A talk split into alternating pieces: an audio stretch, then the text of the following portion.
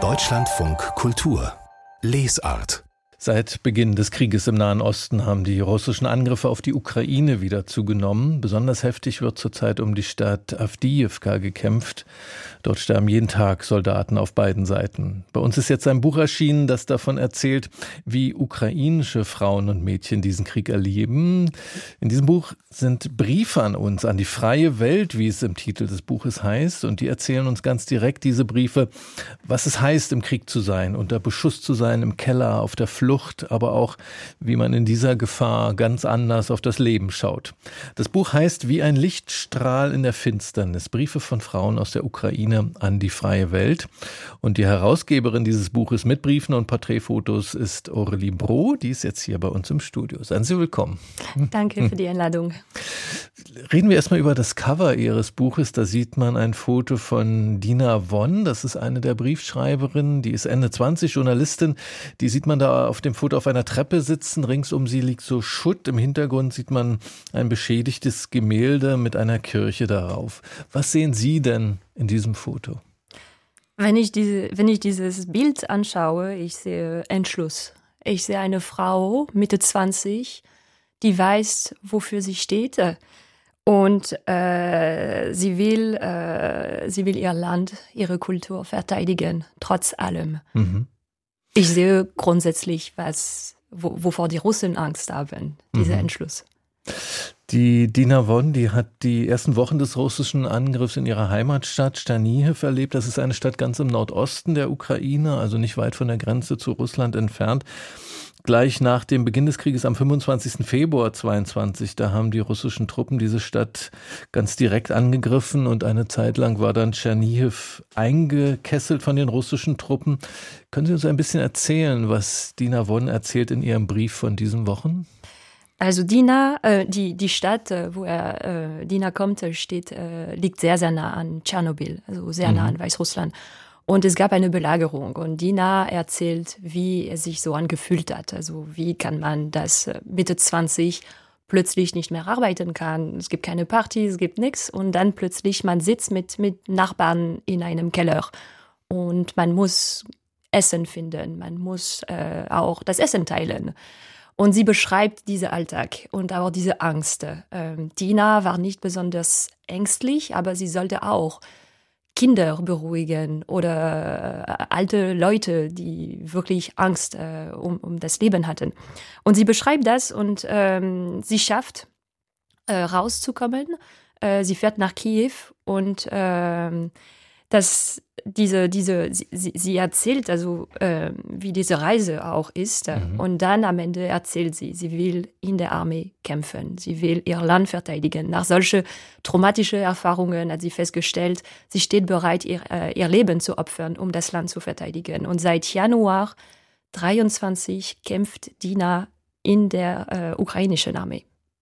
Und sie erzählt auch in dem Brief, wenn ich mich richtig erinnere, dass es in der Stadt einen Beschuss gab eines Wohngebietes, wo Menschen nach Brot angestanden haben, wo, glaube ich, 47 Menschen bei diesem russischen Beschuss ums Leben gekommen sind. Genau, also mhm. das war auch hier und ähm, diese Fotoshoot, äh, das wir so in diese Stadt gemacht haben, war auch extrem stark, äh, weil Überall waren Ruinen. Es gab noch ein paar Leute, die trotz allem so sich entschieden haben, in der Stadt zu mhm, bleiben. Mhm, Aber das war wirklich, äh, das hat mich erinnert an Bilder äh, aus Buchgeschichte erinnert, äh, Bilder aus dem Zweiten Weltkrieg. Ja, die Dina Won, diese ukrainische ähm, Journalistin, die hat am Schluss ihres Briefes einen Rat für uns, einen Rat für Menschen, die selbst keinen Krieg erlebt haben. Ich fand das ganz besonders eindrucksvoll, was sie da schreibt, was sie eben auch so ganz direkt an uns schreibt, eben wie der Untertitel ihres Buches ist Briefe an die freie Welt. Ich lese das mal kurz vor, was Dina Won da geschrieben hat in dem Buch.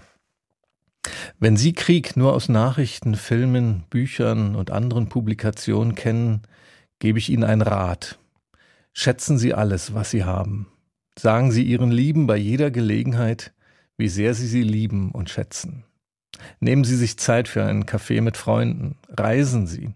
Haben Sie keine Angst, Ihre Träume zu verwirklichen. Denn irgendwann kann alles vorbei sein. Irgendwann könnte jemand beschließen, dass Sie zu gut leben und davor gerettet werden müssen. Die Ukraine kämpft verzweifelt gegen diesen jemand. Und ich glaube daran, dass wir siegen werden.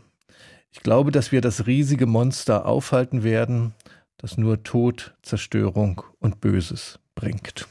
Das ist ein Ausschnitt aus diesem Brief, den fand ich ganz besonders bewegend. Und das ist überhaupt geht es in vielen diesen, dieser Briefe, die eben aus dem Krieg berichten, auch um einen ja, anderen Blick auf das Leben, den man bekommt durch diese Erfahrung. Was ist Ihnen da vielleicht nochmal besonders aufgefallen von dieser Seite Ihres Buches? Wenn man solche Geschichte liest, natürlich, also man taucht in eine Welt, die uns überhaupt nicht klar ist. Wir kennen das, aber wir kennen nur etwas sehr oberflächlich aus Kunst, aus Filmen oder aus der Literatur. Ähm, und selbst für mich, die, äh, also ich habe so an der Uni auch so War Studies studiert. Also das heißt, ich war mit dem Thema Krieg beschäftigt, aber trotzdem, man entdeckt eine andere Realität und wenn man das, wenn man dieses Buch liest, man will einfach diese kleinen Sachen des Lebens einfach mhm. genießen, einen Kaffee mit Freunden mm, und einfach Zeit mit den Kindern zu verbringen. Das ist wirklich so ähm, ich glaube, dieses Buch geht hauptsächlich um die Liebe. Also trotz allem soll man nicht vergessen, das Leben geht weiter und die Zeit, die wir mit, mit der Familie oder mit Freunden, Freundinnen verbringen, ist das Hauptwichtigste. Das sind ja oft auch sehr lange Briefe, die auch oft ein ganzes Leben erzählen und oder zumindest andeuten auf mehreren Seiten. 38 Briefe insgesamt. Die älteste Briefschreiberin ist 72, aber Sie haben auch ganz junge Briefschreiberinnen aufgenommen in Ihr Buch. Die jüngste ist zehn Jahre alt. Vielleicht können Sie uns erzählen, ich habe mal einen rausgesucht, einen Brief von Sofia Kropivnicka, die war elf Jahre alt, als sie ihren Brief im vergangenen Sommer geschrieben hat. Was, wovon hat sie erzählt in diesem Brief, dieses junge Mädchen? Sofia ist ähm, also hat, die Mutter hat mir äh, im, im Sommer geschrieben und sagte so, ja, meine Tochter würde gerne auch einen Brief für dieses Buch schreiben. Und ich war komplett überrascht, weil ich überhaupt nicht damit gerechnet hatte. Ich, am Anfang habe ich noch Kontakte mit Erwachsenen aufgenommen, aber natürlich, die Kinder leiden auch darunter. Und Sophia hat mir einen Brief geschickt, wo sie erzählt, wie sie nach Polen gezogen ist mit der Mama, ohne Vater. Der Vater durfte nicht ausreisen wegen Kriegsgesetzen. Äh, äh, und sie erzählt ihren Alltag in Polen. Und sie ist sehr dankbar, aber parallel, Sophia schafft nicht, ähm, sich so einzuleben. Und irgendwann ist es zu viel, diese Trennung ähm, von der Familie, äh, immer die ganze Zeit nur den Vater online zu sehen. Ähm, das, das war für sie einfach zu viel. Und die Mutter hat sich nach ein paar Monaten in Polen entschieden, zurückzuziehen, weil das war definitiv eine sehr, sehr, sehr schwierige Entscheidung als Mutter, aber sie wollte nicht äh, ihr Kind von dem Vater trennen. Es sind überhaupt sehr viele Frauen und Mädchen wieder zurückgegangen in die Ukraine. Ähm, sieht man immer an dem, an dem Verlauf, den Sie auch immer abgedruckt haben. Wo haben die Menschen gelebt zu Beginn des Krieges? Wo leben sie heute? Ähm, was haben Sie da erfahren? Was hat so viele dazu gebracht aus der sicheren Zuflucht, die sie zum Beispiel in Polen gefunden haben oder auch in Deutschland. Auch davon gibt es Geschichten, wieder zurückzukehren in die Ukraine. Ich glaube, viele Mütter sind zurückgekehrt, ähm, weil, weil es zu schwer war, so jeden Tag zu erzählen, warum Papa nicht zu Hause ist. Das war einfach zu schwer und viele Mütter haben das mir erzählt. Sie sagten, ja, in der Ukraine ist es gefährlich und äh, jeden Tag, also sie beten, wenn die Kinder in die Schule gehen, dass sie also immer noch am Leben bleiben. Aber irgendwie ähm, haben sie sich die Frage gestellt, also darf man ein Kind von seinem Vater so lang trennen? Und viele haben sich entschieden, zurückzukehren. Es gibt auch so andere Frauen, die sind auch zurückgefahren, ähm, weil sie einfach keine Arbeit entweder in Polen oder Deutschland finden konnte. Und zum Beispiel vor kurzem eine Freundin hat mir erzählt, die Mutter ähm, ist Assistentin von einem Rechtsanwalt und natürlich, Jura ist ein Fach, wo man, also die Leute sind sehr abhängig an die Sprache und mhm. irgendwie hat sie nicht geschafft, so Deutsch zu lernen in einer Art und Weise, wo sie in einem Kanzlerhand äh, sofort so arbeiten kann. Und sie ist zurückgekehrt und jetzt äh, ist sie in Kiew. So, die Gründe sind sehr, sehr, sehr unterschiedlich, aber hauptsächlich, das hat oft mit der Familie zu tun, würde ich sagen. Warum haben Sie sich eigentlich entschieden, ein Buch jetzt mit Briefen von Frauen und Mädchen zusammenzustellen und eben nicht von den Männern aus der Ukraine? Ähm, ich finde, wir haben ein Krieg hat immer ein männliches Gesicht. Ähm, wenn, wenn man so an Krieg denkt, man denkt so an Krieger, Und ähm, man vergisst, dass die Frauen auch so kämpfen und manchmal auch sterben. Und ähm, ich war zu der Zeit, also vor im Sommer 2022, ich war so, äh, ich habe für Handelsblatt gearbeitet. Ich habe ein Programm geleitet. Ähm, für die Wirtschaftszeitung Handelsblatt. Die Wirtschaftszeitung, mhm. genau. Mhm. Und äh, sie wollten Journalisten und Journalistinnen aus der Ukraine unterstützen und ich sollte so dieses Programm betreuen.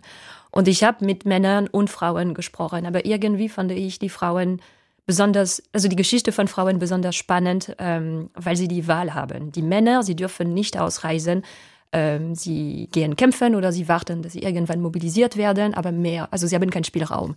Und die Frauen, sie haben die Wahl und das ist manchmal schrecklich, die Wahl zu haben, weil mhm. die müssen auch mit Konsequenzen umgehen. Wenn sie ausreisen, das habe ich erzählt, was bedeutet das, die Kinder von den Vater zu trennen? Oder was bedeutet das, wenn man äh, nach Deutschland fährt und man lässt einfach die Eltern allein in einem Land, wo man überhaupt nicht weiß, was passieren wird? Ähm, kämpfen zu gehen. Es ist auch keine Pflicht, das ist freiwillig. Das heißt, kämpfen oder nicht. In einer Armee, wo hauptsächlich nur Männer kämpfen und so weiter und so fort. Und diese, diese Möglichkeit, eine Entscheidung zu treffen, fand ich extrem interessant und ähm, das war, was ich wirklich so zeigen wollte. Man hat wirklich die wahre Natur von diesen Menschen gesehen. Die Form ist ja auch, ähm, also diese Briefe, die führt dazu, dass einem diese Geschichten sehr, sehr nahe rücken, weil man sich so, also so ging es mir beim Lesen, so persönlich angesprochen fühlt, als wenn einem tatsächlich ein anderer Mensch ganz direkt schreibt und dann kommt einem das nochmal näher, wenn man auch die Gesichter der Briefschreiberin dazu sieht. Ähm, Sie haben drei Fotografinnen gebeten, Porträts zu fotografieren von den Briefschreiberinnen. Das sind Daria Bilja, Christina Pariotti und Anastasia Potapova. Was würden Sie sagen, was war diesen Fotografinnen wichtig bei diesen Bildern von den Frauen? Für die drei, es war wichtig, diese Arbeit zu machen, weil sie das Gefühl hatten sie Kämpfer. Sie kämpfen auch mit. Das war eine Akt von Resistance. Und ähm, jede Fotografie hat so natürlich so einen Style ähm, und äh, viele, also sie wollten auch so zeigen, ähm, wie wie diese Menschen aussehen. Ich glaube, das ist immer sehr, sehr stark, wenn man nicht nur die Briefe liest, sondern auch, wenn man sieht, wie diese Frau aussieht. Und so kann man nicht, also so ein Blick kann man nicht vergessen, wie Dina auf dem Cover ist. Mhm. Das, das vergisst man nicht. Das bleibt für immer irgendwo so in, also in dem Kopf geprägt. Und ich glaube, das haben sie sehr, sehr gut und sehr, sehr schnell verstanden. Deswegen haben sie so mit voller Kraft alles gegeben, um diese Fotoschutz überall in Europa und in der Ukraine zu schaffen für das Buch Wie ein Lichtstrahl in der Finsternis Briefe von Frauen aus der Ukraine an die freie Welt. Aurelie Bro hat das Buch herausgegeben, das Buch mit Fotografien von Daria Bilja, Christina Pariotti und Anastasia Potapova. Übersetzt hat das Buch, also die Briefe Lydia Nagel, erschienen ist es im Elisabeth Sandmann Verlag. Frau Bro, vielen Dank für den Besuch bei uns. Merci.